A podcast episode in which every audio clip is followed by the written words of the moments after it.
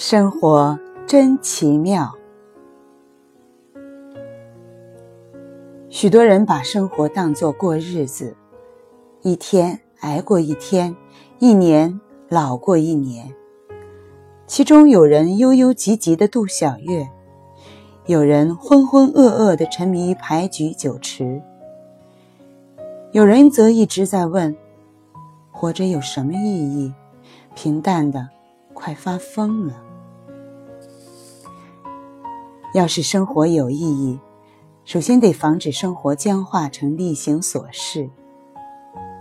例如吃东西，绝不可变成例行的填饱肚子，吃什么都不知滋味。我读到明代文人的文章里介绍一个参例会，其中规定吃荔枝的方法道：在初上市时，荔枝新香可爱，不要嫌它微酸。且来珍惜盛会的开始。盛产时，荔枝色泽艳丽，不要忌它性热，且来饱享这行乐的情趣。下市时，荔枝残红可惜，不要厌它冷落，且来完成这赏心的美事。单单是吃荔枝一件事，趣味就如此繁多。能细细品味一蔬一果的人，生活自然奇妙起来。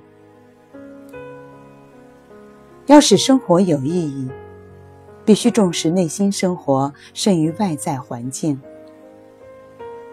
福薄的人，内心无法宁静，不是疑惑就是忧惧。即使有富丽的外在环境，也不能享用。而有福的人，内在和谐，心中不起贪妄颠痴的风雷波涛，处处是名山秀水，事事是人间祈福。春天坐在杨柳风里，看蔷薇滴下露水来；夏天望着天边的火烧云变幻。品尝那浮瓜沉李。秋天走到红叶林间，听几声桥歌。冬天围炉喂玉，和朋友观摩一下武术。这样的生活，不需要金屋香车，不需要浮名荣利，只需要保持一颗懂得会去的心。一沙一世界，一叶一如来。即使在盆池泉石之间，也能领会出五湖烟月的趣味。生活怎能不奇妙？